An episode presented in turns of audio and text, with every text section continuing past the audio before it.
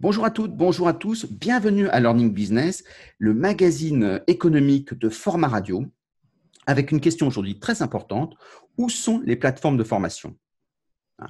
La plateforme de formation, tout le monde considère que ça sera peut-être la quatrième révolution industrielle. Donc, c'est très, très important. Et si on, veut que la France reste présente dans le monde de la formation, eh bien, elle est obligée de se doter de plateformes de formation. D'où la question importante, où sont les plateformes de formation Et on a la chance d'avoir euh, Stéphane Topin qui a créé une plateforme de formation, qui va donc pouvoir nous parler du sujet de l'intérieur et qui va nous présenter avec l'école euh, qui va nous présenter sa vision des plateformes et du devenir des plateformes. Est-ce que la France est en avance, en retard? Est-ce qu'il y a des choses à faire? Et quoi? Et on a la chance d'avoir Manal qui pose les questions. Bonsoir Manal. Bonsoir Stéphane. Euh, bonsoir Stéphane Topin. Merci d'être là avec nous et de répondre à toutes nos questions et à assouvir nos curiosités. Déjà, pour les gens qui nous écoutent, c'est quoi une plateforme? Comment on peut la définir Et c'est quoi après une plateforme dans la formation? Bien, bonsoir Manal, bonsoir euh, Stéphane. Merci de votre invitation euh, sur Format Radio. Effectivement, le terme plateforme est aujourd'hui très utilisé euh, pour donner beaucoup d'informations sur les sites Internet, mais il serait intéressant de redéfinir précisément ce qu'on entend par plateforme. Aujourd'hui, dans le monde de la formation notamment, on peut parler de, de plateformes pour des plateformes de, MOOC, hein, qui sont des offres de services qui permettent de diffuser une information, de la formation en ligne, du e-learning. Mais on parle aussi de plateformes pour euh, sélectionner ces, formations avec la plateforme Mon Compte Formation, euh, qui a aussi le terme de plateforme, alors que euh, les services proposés entre une plateforme de MOOC et une plateforme de telle que mon compte formation sont très différentes. Mhm. Et euh, on se rend compte que le terme plateforme est devenu un terme générique. Alors moi, de la manière dont je définis la plateforme de service, mhm. c'est une mise en relation entre une offre et une demande. Et généralement, cette offre, elle est euh, proposée par différents, euh, différentes ressources, différentes sources euh, qui peuvent être euh, bah, des personnes, des entreprises. Mais en fait, la plateforme permet de, de proposer, de présenter sous forme de, de catalogue de prestations de, de services mmh. différentes solutions. Et donc, toute l'idée, c'est de trouver facilement ce que l'on cherche à travers les plateformes que, que l'on connaît. Euh, dans l'univers des plateformes, on parle beaucoup, on entend parfois parler d'ubérisation.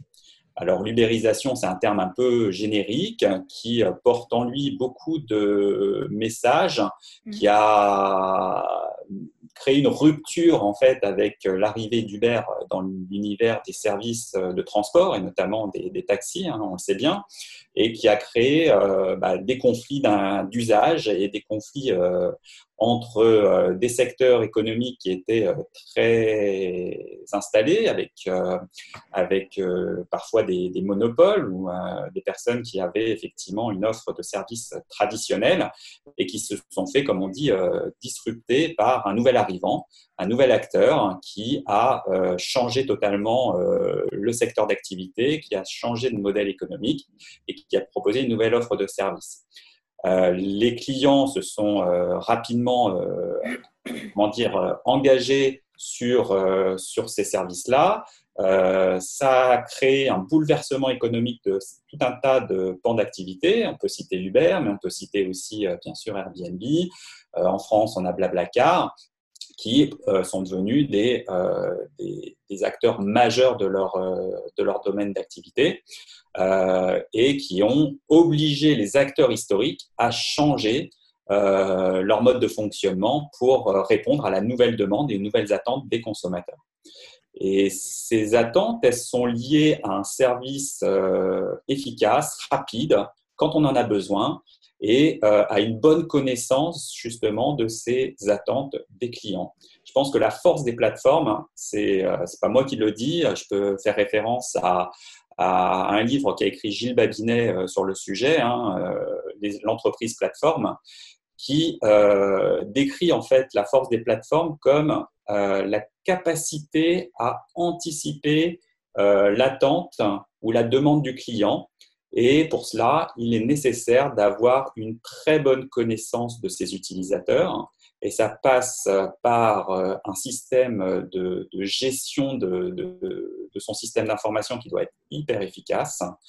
Et euh, les qualités premières d'une plateforme, outre l'offre de service qui répond à, la demande, c'est euh, la gestion euh, et la connaissance de ses clients, de ses futurs, de ses utilisateurs, de ses futurs utilisateurs. Surtout que c'est, pardon, surtout que c'est des attentes qui n'étaient pas auxquelles on répondait pas dans le secteur traditionnel. Le secteur traditionnel n'y répondait pas ou y répondait différemment. Et là, l'idée, c'est vraiment de collecter un maximum d'informations euh, et de données. Donc, euh, la force d'une plateforme, c'est avant tout la gestion de sa donnée, euh, des données que leur fournissent les utilisateurs et d'exploiter au mieux ces données à travers effectivement bah, des algorithmes de recommandation, par exemple, à travers bah, des propositions de services complémentaires, euh, pour faire du, euh, de l'achat euh, multiple et, et, surtout effectivement de apporter la bonne information, la bonne offre de service au bon moment et à la bonne personne. Et ça, c'est vraiment la, grosse force des plateformes et la grande qualité qu'on attend aujourd'hui d'un site Internet qu'on appelle une plateforme, c'est de pouvoir être efficace, rapide. Est-ce qu'on peut, dire que, est qu'on peut dire que les plateformes doivent aussi avoir une certaine taille? C'est-à-dire qu'on on dit souvent d'Uber que ce qui, ce qui, était la force d'Uber, il n'y a pas une barrière à l'entrée. Faire une plateforme n'est pas techniquement très compliqué. Euh, mais ce qui est très important chez Uber, c'est qu'ils ont fait beaucoup de levées de fonds pour pouvoir très rapidement avoir une taille qui crée une barrière à l'entrée.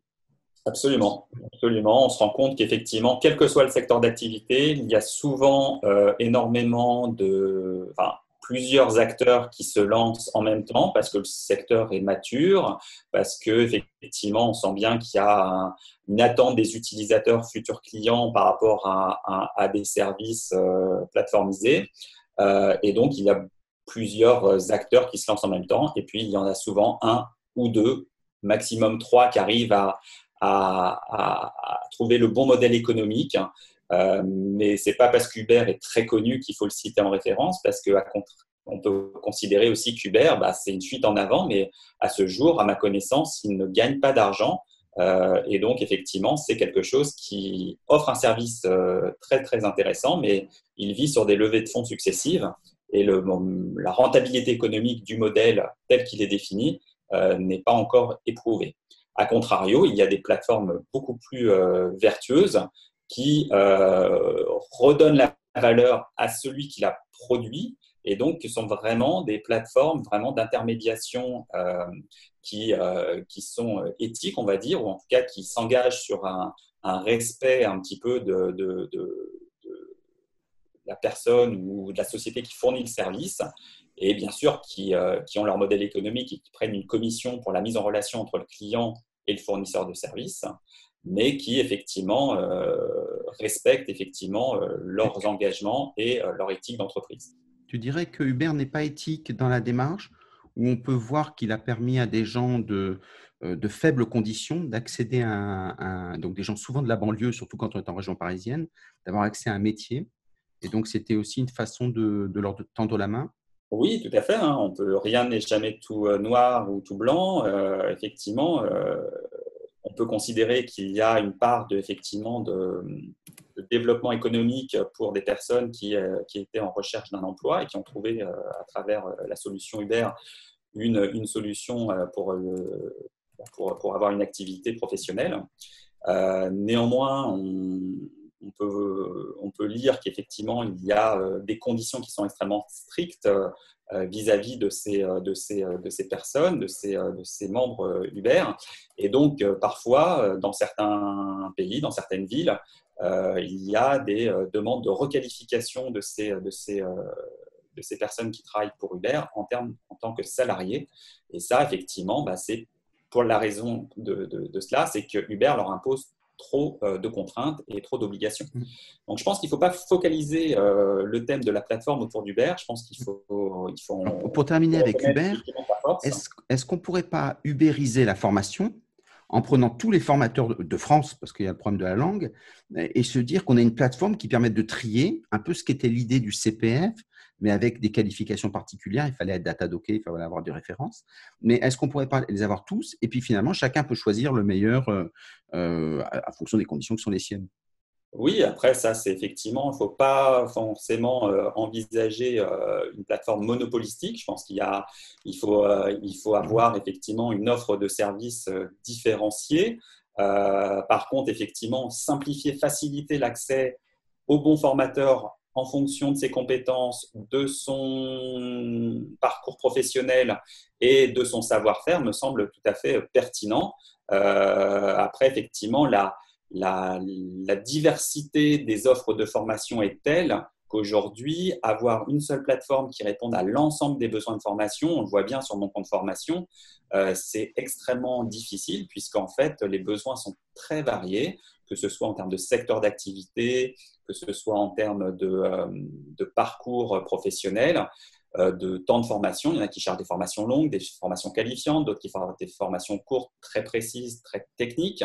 Donc, en fait, euh, avoir tout ça sur, une seule et même plateforme, ça me semble, difficile, compliqué. si on reprend l'exemple d'Uber, l'offre de service est toujours la même, hein. c'est aller d'un point A à un point B. Après, il y a différents endroits, etc. Mais le principe, il est toujours le même. Alors que là, dans le monde de la formation, on est sur quelque chose de beaucoup plus hétérogène.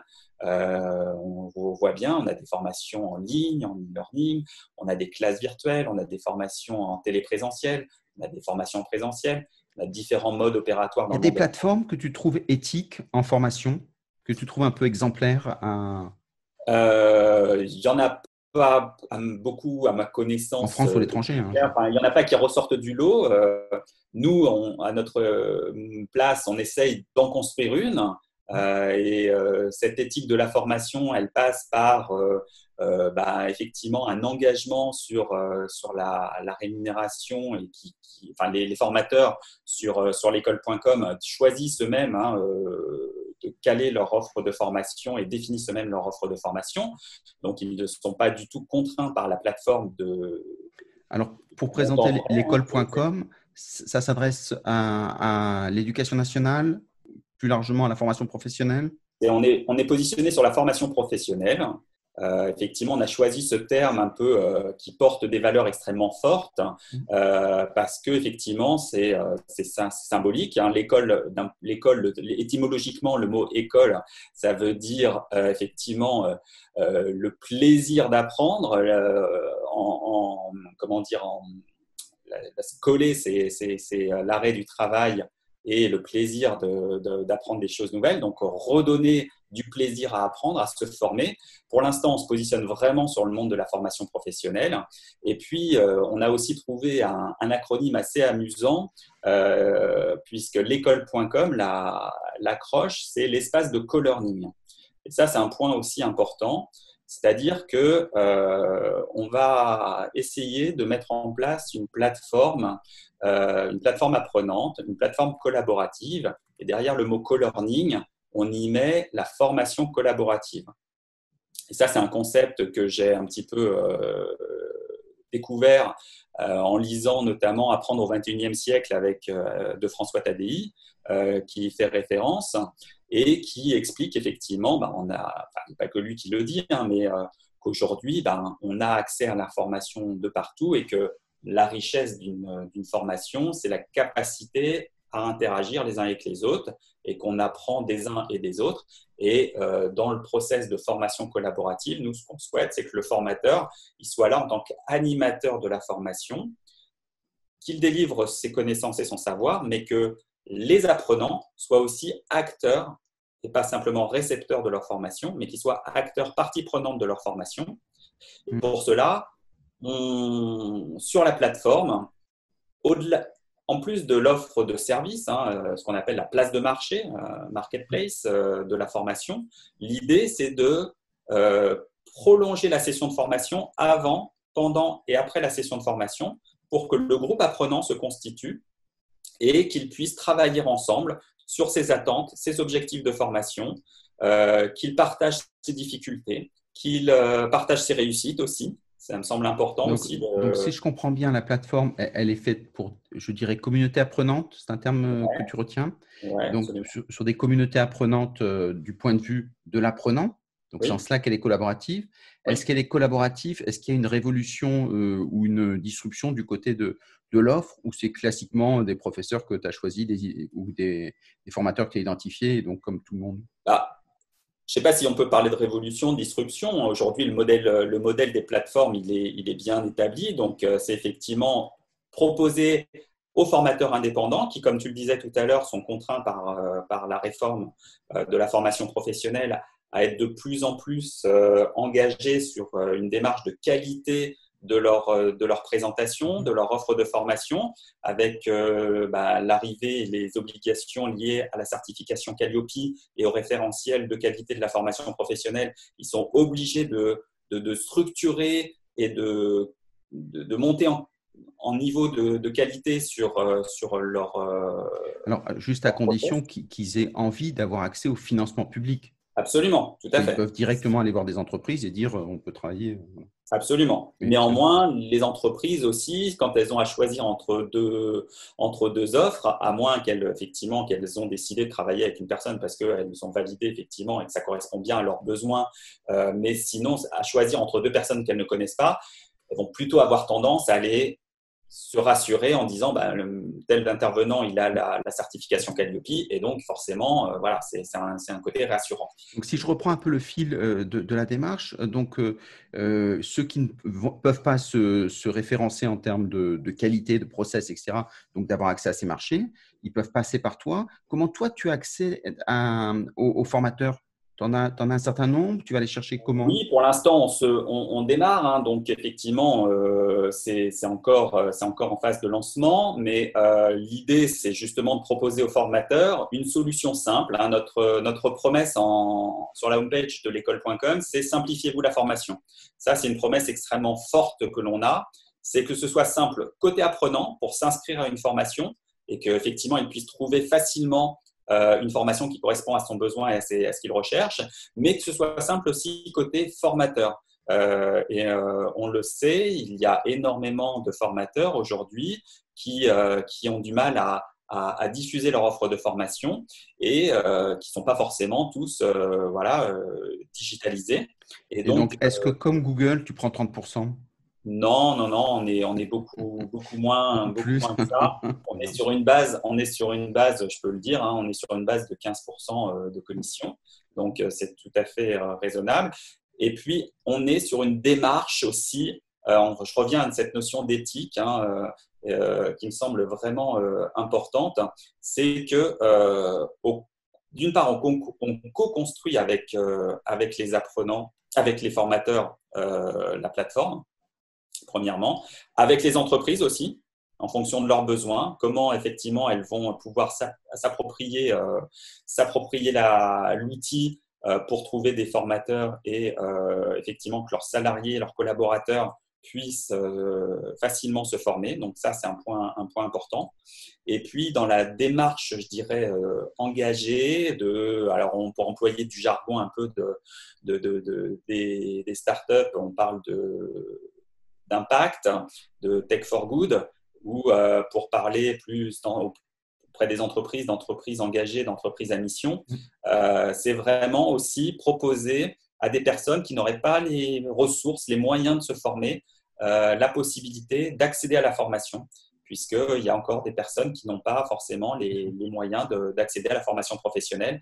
Et cela, c'est un, un, parti pris que l'on a. Si, on reste sur la première partie, si on reste sur la première partie avec les formateurs, euh, donc euh, ils viennent, ils postulent. Pourquoi est-ce qu'ils ont intérêt à venir te voir euh, par rapport à Udemy, par exemple, qui leur assure une certaine diffusion de leur savoir, qui, qui, est peut-être plus importante parce que tu démarres?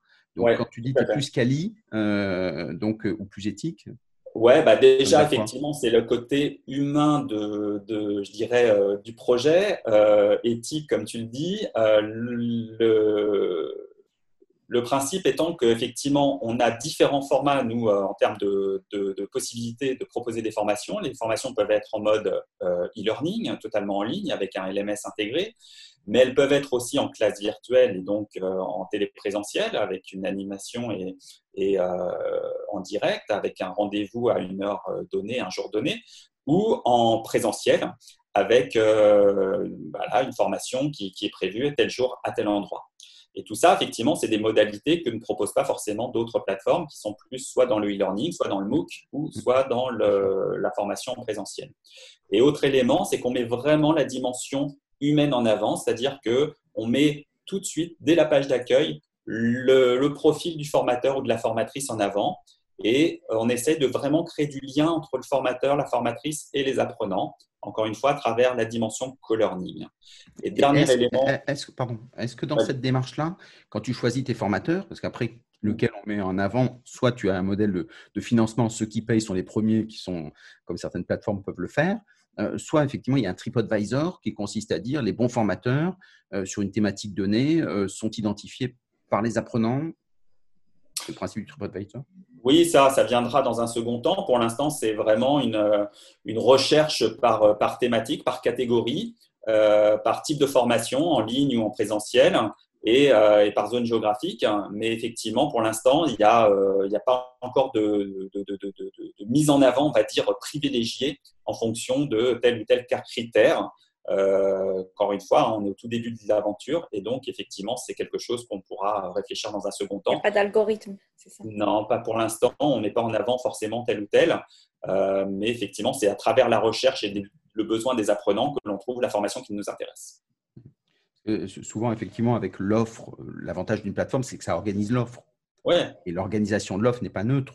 Euh, c'est exactement ce qu'on disait tout à l'heure. Le jour où effectivement on aura un, historique suffisamment important pour proposer la bonne formation et pousser la bonne formation sous forme de, de, de, de propositions auprès des personnes en fonction de ce qu'elles ont, de, ce qu'elles ont recherché au préalable, Là, effectivement, on, sera effectivement dans une, dans une approche, euh, comme on le disait tout à l'heure, de, de, service à, forte valeur ajoutée, où on pourra effectivement euh, anticiper le besoin des, apprenants. Et autre élément que, sur lequel je veux peut-être mettre le focus par rapport aux plateformes, euh, c'est qu'on a vocation aussi à connecter les espaces de co-learning et ça aussi, c'est peut-être un élément différenciant par rapport à, ce qu'on peut voir euh, ailleurs. Les espaces de co-learning, ce sont des lieux propices à accueillir des formations. Et les espaces de co-learning, ce sont des tiers-lieux. Aujourd'hui, les tiers-lieux, il y en a beaucoup en France. Hein. France tiers-lieux en référence 1800, je crois. Alors, ils sont très divers les uns des autres. Hein. Il y a des Qu'est-ce qu'un tiers-lieu pour ceux qui ne connaissent pas? Alors, un tiers-lieu, c'est un mot valise qui signifie, euh, qui regroupe différentes choses.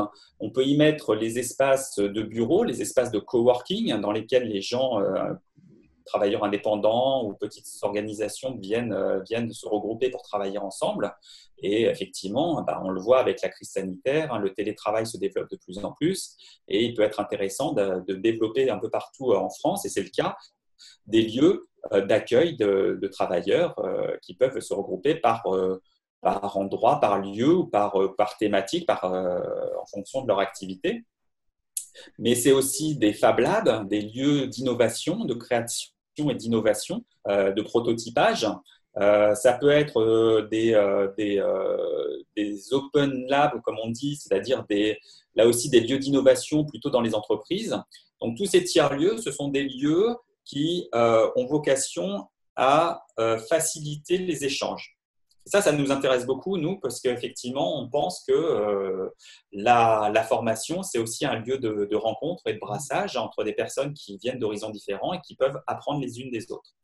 Et donc, c'est pour ça qu'on souhaite vraiment connecter les formateurs avec ces lieux-là pour qu'un formateur, moi je, je, suis situé en Bretagne, mais j'interviens potentiellement partout en France, mais je ne connais pas forcément euh, tel ou tel euh, espace de coworking ou tel et tel tiers-lieu. Et donc, je souhaiterais pouvoir me connecter à, ces espaces de co-learning pour pouvoir proposer une formation auprès d'un public cible sur une ville que je ne que je connais pas forcément.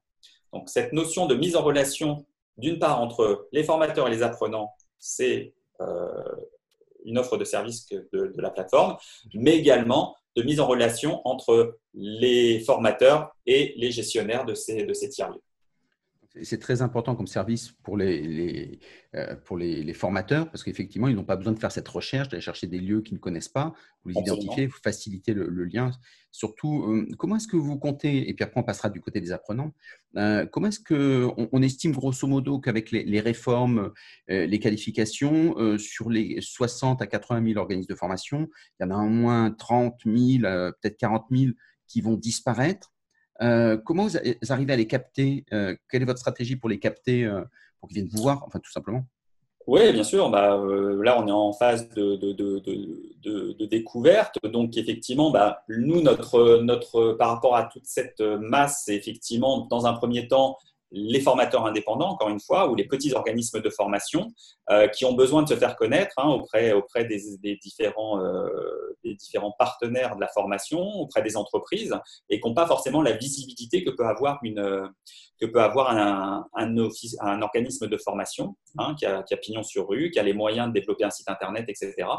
Euh, et donc, effectivement, la vocation d'une plateforme, c'est bien comme d'un d'une comment dire d'une zone commerciale hein, quelque part, c'est bien de proposer une multitude, d'offres euh, de services différenciés et de créer en fait euh, l'attrait par rapport à la diversité de l'offre proposée. Et donc, effectivement, euh, c'est via, via les réseaux, via, via, via une émission comme, comme celle que vous me proposez de faire, qu'on fait connaître l'offre de service auprès des, auprès des formateurs. Alors, quel est l'avantage pour un responsable de formation euh, de venir sur la plateforme? Parce que c'est de l'autre côté celui qui achète, si c'est l'entreprise. Oui, tout à fait. Alors, l'idée que l'on, que, l'on, que l'on projette côté entreprise, c'est euh, d'avoir, de mettre à disposition, on l'a vu récemment, hein, euh, que les entreprises pouvaient abonder les comptes CPF des, collaborateurs si la formation répond aux besoins de l'entreprise. Et donc, euh, sur, euh, sur une plateforme comme, comme, comme celle-ci, euh, l'idée, c'est que le responsable de formation ait son compte également, hein, qu'il lui soit propre et qu'il puisse superviser ou en tout cas être informé des formations que ses, que ses collaborateurs ont choisi de faire et pouvoir éventuellement abonder aussi le, montant nécessaire à faire la formation s'il veut les financer. Il peut aussi précommander, on va dire, euh, des formations pour les proposer à ses, collaborateurs. voilà un petit peu, euh, effectivement, la, proposition de service qu'on peut faire aux, aux responsables de formation. Une question, Stéphane, peut-être? Autrement dit, euh, quand on a des, responsables de formation qui ont, par exemple, euh, qui investissent majoritairement sur du management, c'est le plus gros euh, domaine de formation, donc ils peuvent venir choisir le formateur et leur proposer des classes, du virtuel, du présentiel. c'est ça l'intérêt pour eux. Absolument, ils peuvent prendre contact avec lui via, la, via la plateforme et puis même réserver, acheter en ligne, hein, puisqu'on ne l'a pas forcément enfin, euh, évoqué. Mais en fait, on peut soit réserver, soit aller jusqu'à la démarche d'achat en ligne. Et, euh, dans, la mise en œuvre opérationnelle du, projet, on s'est aperçu qu'effectivement, bah, là aussi, comme dans le monde de la formation, il y avait une réglementation qui était assez stricte hein, sur, euh, sur, le modèle économique des plateformes. Et donc, euh, effectivement, on, a mis en place tout un process de sécurisation euh, des paiements euh, pour garantir effectivement que tout ça se fasse bah, comme il faut et que chacun ait, l'information au bon moment et que le paiement soit, bien sécurisé. là, on peut citer également un partenaire technique qui est, qui est MangoPay pour, la partie paiement en ligne. D'ailleurs, à ce propos, j'en profite de rebondir sur les partenaires techniques que l'on choisit.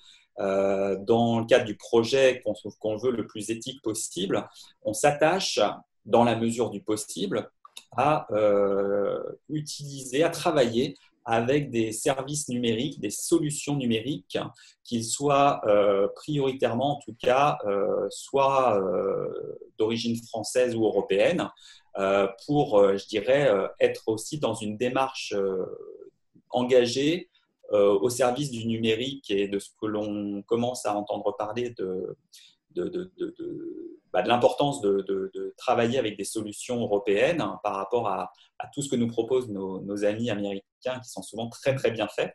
Mais euh, effectivement, c'est important euh, de, comment dire, de, travailler ensemble au développement du numérique euh, français et européen. Donc une partie de votre investissement se fait dans ces domaines-là? Oui, absolument. Là, par exemple, on est en train de valider une solution de visio euh, qui est euh, une solution euh, française qui s'appelle EasyConf et, qui, qui, répond à nos, à nos besoins et à nos, à nos objectifs. D'accord, super. Donc vous êtes patriote.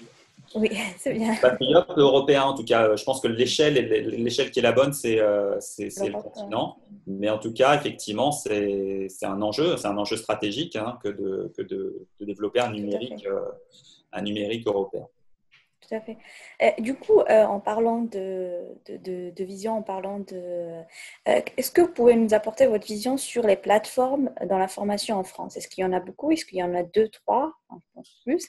Et, quels sont les critères? Vous avez cité tout à l'heure des critères de simplicité, de connexion, peut-être éventuellement d'éthique. Est-ce qu'il y en a d'autres? Comment on identifie Comment on identifie un bon, une bonne plateforme? Bah, Quelle est votre vision là-dessus? C'est bah, on, va citer on va citer les, les plus connus hein, les, les, références euh, donc on a bien sûr Open Classroom qui euh, qui, euh, qui, est, une référence en termes de, de plateforme de formation en, ligne et, et, et, de MOOC. On a effectivement un certain nombre de, de plateformes qui, qui, les suivent. Uno on peut citer mais des françaises ou des européennes il n'y en a pas tant que ça hein, il n'y en a pas tant que ça et euh, effectivement, en l'occurrence, sur les plateformes qui proposent euh, de la mise en relation euh, de formateurs à apprenants, mm. eh bien, le marché n'est pas encore du tout stabilisé. il est vraiment en cours de, en cours de développement et il n'y a pas un leader vraiment identifié. Autant il peut considérer qu'il existe sur, sur, sur l'offre de formation en ligne, mais euh, sur la, mise en relation formateur-apprenant, euh, euh, bah, on est plusieurs à, se lancer, puis on verra bien après qui, qui, prend le, qui, prend le, qui prend les parts de marché. Quoi. Alors, sur, les, sur les plateformes, il existe par exemple MyMOOC qui, qui travaille sur un certain type de produits, donc qui est une vraie plateforme et pas simplement une proposition d'offre. C'est-à-dire qu'en fait, il met en rapport des gens qui produisent, entre autres fun, euh, parce que c'est leur, leur, leur, fond de démarrage. Hein. Ils ont profité du public parce qu'ils ont été plus créatifs, comme vous le disiez très justement. Euh, c'est la chose importante, hein, l'ergonomie, euh, que les gens s'y retrouvent.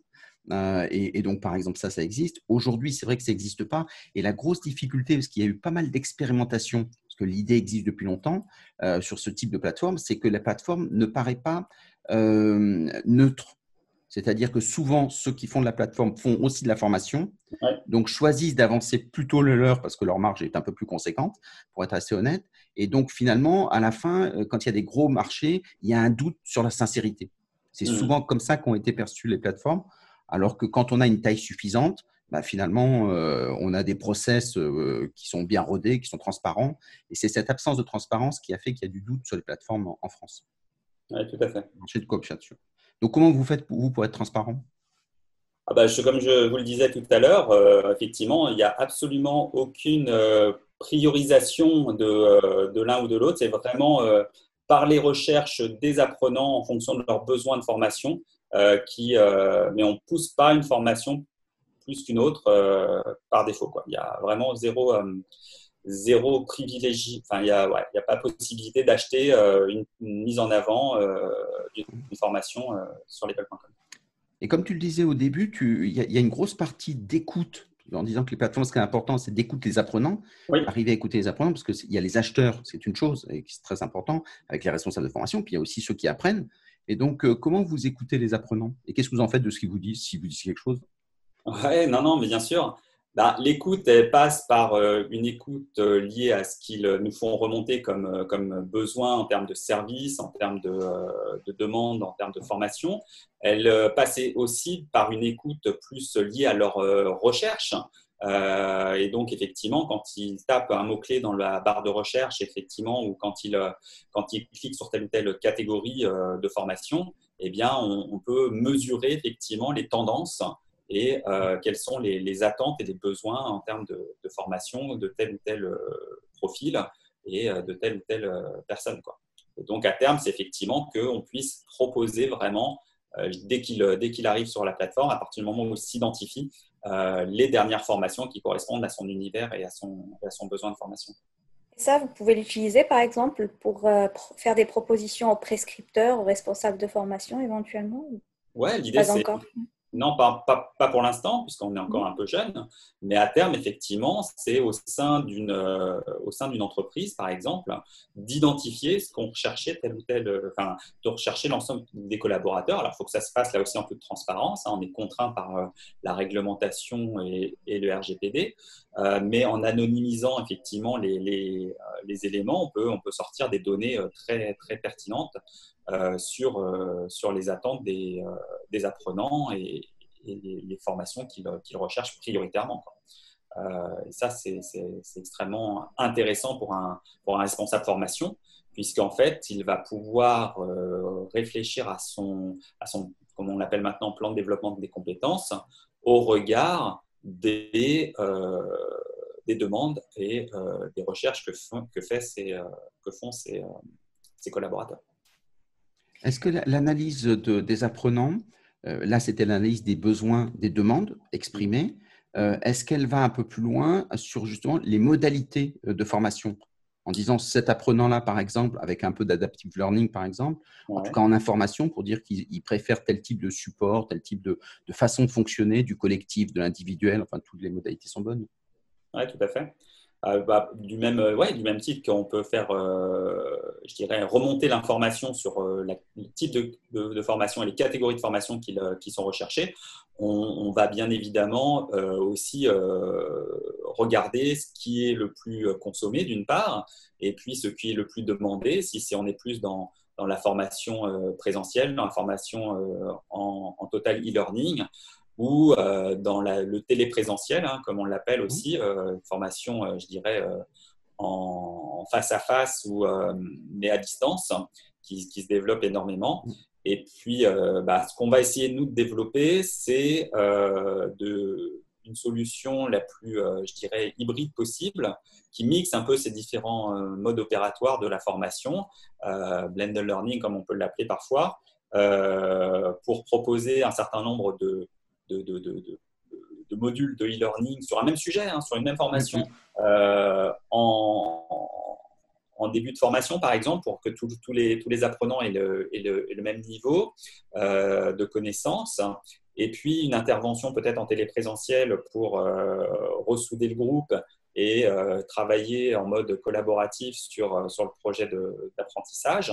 Et puis se retrouver à un moment pour pour célébrer ce que l'on a appris à travers une, une séance, une session euh, en présentiel. Quoi. Ça, c'est vraiment le top du top. Du coup, comment, euh, vous l'avez rappelé plusieurs fois, euh, Stéphane, que votre plateforme est jeune, ça démarre, donc on espère que ça démarre bien comme vous l'avez envie. Quelle est votre vision sur les prochaines années, je ne sais pas, 5-10 ans, de, de l'évolution de votre organisation, de votre plateforme, mais aussi du marché? Est-ce qu'il y a bah, moi, je pense qu'on est en train de. Aujourd'hui, on le voit bien, euh, la formation, enfin, c'est pas nouveau, nouveau, mais euh, quand même, ça, ça, prend de plus en plus d'importance. Euh, la formation, elle s'étend tout au long de la vie. On a vraiment besoin de se former tout au long de la vie. Aujourd'hui, je pense que l'un des enjeux, c'est de considérer qu'on est en processus constant de, développement de compétences. Mm. Moi, j'interviens à la fois dans l'enseignement supérieur, auprès euh, de la formation professionnelle, et on sent bien qu'il y a une rupture très franche entre ces deux euh, univers. Et je pense que ma vision, si, euh, si, si, je l'exprime comme ça, c'est d'essayer de, de, se faire rencontrer ces, ces, deux champs de la formation, c'est-à-dire la formation initiale et la formation professionnelle et euh, qu'effectivement on puisse considérer que quand on se forme, quand on est étudiant ou même plus jeune, eh bien, on puisse rencontrer un maximum le monde de l'entreprise, le monde économique, pour découvrir ce qu'est l'entreprise et se projeter, puisque bah, je le vois bien, hein, beaucoup d'étudiants ont quand même une vision très floue du monde de l'entreprise et ont du mal à se projeter dans, dans le métier, pourtant pour lequel ils se préparent et donc vraiment de leur permettre le plus tôt possible de rencontrer le monde de l'entreprise et de se former via l'entreprise. C'est la vocation de l'apprentissage, mmh. euh, mais c'est l'apprentissage, voilà, on rentre dans une filière d'apprentissage, mais même dans les formations générales, je pense qu'on pourrait être amené à, euh, à se former euh, et être plus au contact du monde économique et du monde de l'entreprise pour se former.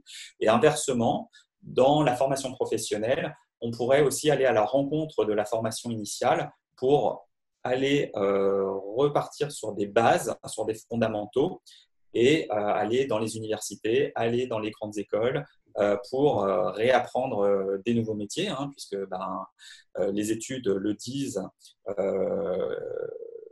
plus de 60, ou je ne sais plus quel est le chiffre exact, mais plus de 60% des métiers de 2030 n'existent pas encore. Mm. Donc on peut considérer qu'effectivement, on va tous avoir de gros efforts d'adaptation à faire et euh, que cela, ce n'est pas euh, des, petites formations d'une ou deux journées qui vont nous permettre de réapprendre un nouveau métier, et, euh, mais ça va être vraiment un, processus très profond qui va nécessiter effectivement de, de, de, repenser un petit peu les processus de formation de manière un peu plus euh, importante que ce que Ça, ça va obliger les acteurs du marché à, évoluer, peut-être comme euh, euh, Stéphane avait, l'autre Stéphane avait cité l'exemple de la grande plateforme qui, qui oui, je sais pas référence un peu tout, mais... je ne sais pas quelle forme cela prendra, mais effectivement, on le voit bien, mais c'est déjà le cas, hein, que, que, bon, les, les, les, grandes écoles, les écoles de commerce se tournent de plus en plus vers la formation professionnelle, depuis pas mal de temps déjà maintenant mais c'est le cas aussi au niveau des universités, et ça c'est plutôt nouveau,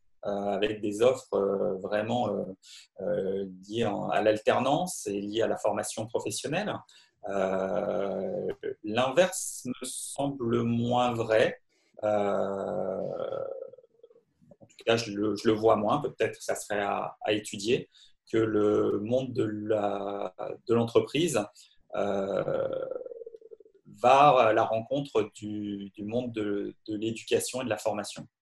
Euh, je ne sais pas si vous avez un point de vue là-dessus, mais euh, on sent que le monde de l'éducation et de la formation va vers l'entreprise, euh, l'inverse est, encore développé. Le monde de l'université s'est beaucoup enfermé sur elle-même et puis ils ont oublié l'économie. ou, ou, rejeter l'économie hein, pour certaines théories. Et donc maintenant, ils s'aperçoivent qu'ils ben, doivent refaire société, euh, resservir à quelque chose, euh, ce qui, est, ce qui à certains moments n'a pas toujours été le cas, et donc de recréer des liens. Et donc c'est pour ça que les entreprises, pourquoi est-ce qu'il y a tant de formations professionnelles hors euh, des universités, des écoles, etc., qui sont le lieu du savoir? Bah, Tout simplement parce que les écoles se sont bureaucratisées, on fait de la formation pour eux. ils, ils, délivraient des diplômes, mais plus pour les entreprises. Et c'est pour ça qu'aujourd'hui, ils renouent, ils se réinventent. et s'ils ne veulent pas disparaître, ils sont obligés de faire des efforts alors que l'entreprise n'a pas vraiment besoin de. Euh, c'est un vrai sujet de société, je pense, que de reconnecter et retisser des liens entre euh, le monde économique et le monde mm. Peut-être le sujet pour une nouvelle plateforme, on ne sait pas. Quelqu'un peut-être pourra l'idée de lancer quelque chose. Euh, on, le, voit, les décalages, et ça nous permettra d'aborder le sujet de l'international. On le voit, les décalages, c'est quand effectivement FunMOOC, qui est une très très bonne plateforme, lancée très tôt, c'est vraiment très intelligent avec euh, Catherine euh, Mongenet qui, qui avait lancé cette, cette plateforme. Quand elle a lancé, donc ça, ça a pris assez rapidement, ils ne se sont pas réinventés c'est la mécanique du service public. Le service public fait des, choses à périmètre constant qui reproduisent année après année, et c'est ce qui fait qu'ils deviennent obsolètes. Euh, et quand ils sont déployés à l'international et qu'ils sont partis au Maroc, ils, ont fait un copier-coller au lieu de faire des économies d'échelle, de faire un déploiement qui pourrait avoir du sens comme Coursera l'a fait, edX l'ont fait, euh, parce qu'ils viennent de edX, ils auraient pu avoir ce déploiement. Et en fait, ils l'ont refait un peu euh, de, façon, euh, de façon peu intelligente d'ailleurs, économiquement, mais, mais c'est parce que c'était la demande aussi qui était faite. Hein. Il n'y a personne qui est responsable, mais en tout cas, ça n'a aucun sens, ni d'un côté ni de l'autre d'ailleurs. Et donc, ça veut dire qu'il manque quelque chose. Et donc, quand on est du service privé, bah, on a des latitudes on se lance, ça marche, et donc bravo. et donc l'international, pour toi, ça te paraît important? Ou tu te dis international, c'est francophonie, c'est l'Europe dont tu as parlé? À quelle échelle tu te vois leader européen dans ton domaine? Oui, bah, c'est bien sûr un, point important. Je pense qu'effectivement, tu as cité le, terme de, francophonie. Je pense qu'on a, on a la chance, effectivement, d'être euh, sur, euh, sur, euh, sur un territoire qui, qui, porte un certain nombre de, valeurs fortes et, une histoire très, très forte. Et donc, on a la possibilité de rayonner à l'international notamment à travers, à travers la francophonie. D'un point de vue territoire aussi, je pense, moi, je, crois beaucoup euh, effectivement à la reconquête du territoire européen par, par, par, les acteurs européens. Et donc, effectivement, bah, là, c'est compliqué hein, parce que bah, est des cultures différentes et des langues différentes. Donc, euh, parler de formation et d'éducation, il euh, faut vraiment avoir une démarche ancrée dans, dans, un territoire. et donc, à la limite, à, à choisir, je pense que en termes de stratégie, je pense que l'axe euh, de la francophonie me semble plus facile quelque part, euh, parce qu'on a bah, déjà la, langue en commun, euh, même si on a des cultures différentes, plutôt qu'effectivement de, de, travailler sur, sur, sur, à l'international avec les difficultés que des, des langues. Quoi géographiquement, euh, parce que les tiers-lieux euh, des Français qui vont aller au Canada, il y en a quelques-uns qui font de learning expedition, qui font des très très belles choses, et inversement d'ailleurs des Canadiens qui sont en France, euh, mais ça ne fait pas un modèle économique qui va être viable durablement. Euh, et donc des implantations comme ça sur des, sur des espaces euh, pour le présentiel ou c'est que quelque chose de numérique parce que c'est plus facilement scalable, comme on dit aujourd'hui? Non, non, je pense qu'on peut arriver à, scaler, à, scaler euh, pour employer ce terme, voilà, mais en gardant de la proximité. effectivement, c'est un enjeu. Alors, c'est pas simple. Hein, je dis pas que c'est facile. Effectivement, quand on digitalise tout, c'est effectivement beaucoup plus facile de gagner en, taille. Mais euh, si on a un bon concept, on peut le dupliquer, le reproduire, euh, mais garder le lien, la proximité. Je pense qu'aujourd'hui, euh, aujourd'hui, de toutes les manières, on a accès à toutes, toutes les ressources disponibles, sont accessibles sur Internet hein, pour se former, apprendre si on le souhaite.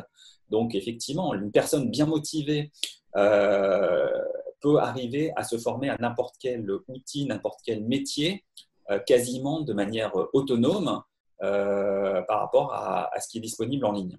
Euh, donc,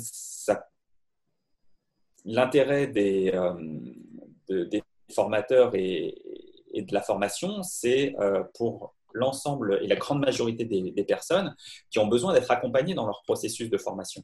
Et cela, pour cela, il faut recréer du lien, recréer de l'humain. Euh, c'est pour ça que le co-learning ou la formation collaborative nous semble important. C'est de euh, créer des groupes apprenants de proximité, de gens qui partagent des valeurs, qui partagent des choses.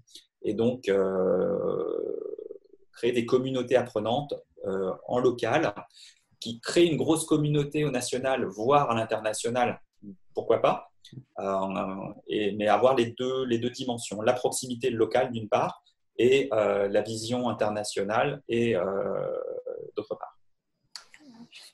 puisqu'on arrive au, bout, qu'est-ce qui t'a donné l'envie de te lancer dans l'entrepreneuriat sur ce projet? Bien, ça fait quelques années maintenant qu'effectivement je, donne des formations, j'observe ce qui se passe et effectivement bah, j'ai fait un constat euh, qui était qu'il n'y avait pas euh, de solution simple pour euh, rechercher une formation, pour s'inscrire à une formation. En tout cas, pas telle que moi je la, je la, je la, je la, je la projetais.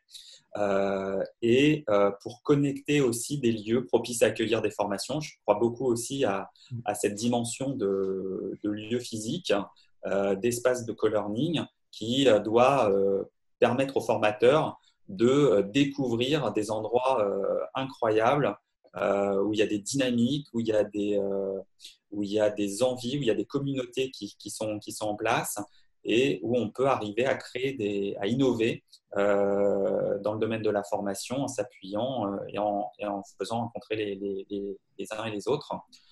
donc voilà, c'est un peu la, la concordance des, des, des, idées qui a abouti au projet, au projet l'école.com. Vous l'avez lancé il y a combien de temps et à combien? Vous étiez deux, trois personnes? Ouais, on est, on est deux et euh, on l'a lancé cette année. Là, on a profité du confinement pour le lancer. Donc, on est vraiment, euh, très, très jeune. Vraiment en phase de lancement. Donc, on est très fiers de, pouvoir intervenir et, vous, et vous parler aujourd'hui. et on est demandeur d'ailleurs de tout retour et d'intérêt par rapport à, au concept et à l'idée. Donc, pour rappel, le, le site, c'est l'école avec tiré. Oui. Ça, l-école.com. Ouais. Et euh, peut-être euh, si, si on veut euh, te contacter Stéphane Topin ou contacter l'un de tes collaborateurs. Voilà, Stéphane, Stéphane Topin sur LinkedIn ou stopin, s t a u p i n l-école.com par mail. Merci beaucoup. En tout cas, c'était passionnant. Ça a permis de faire un, tour d'horizon de, la place des plateformes sur la formation. Ça a permis aussi de voir ton projet à travers euh, ce prisme. Et en tout cas, bonne continuation à vous. Bonne chance à tout le monde. Et si on peut vous aider, c'est avec un vrai bonheur. C'est un vrai beau projet euh, en la matière. Merci Manal pour les questions. Et puis, euh, ben, vraiment ravi d'avoir partagé ce moment avec vous. Au revoir à tout le monde. À bientôt. Au revoir.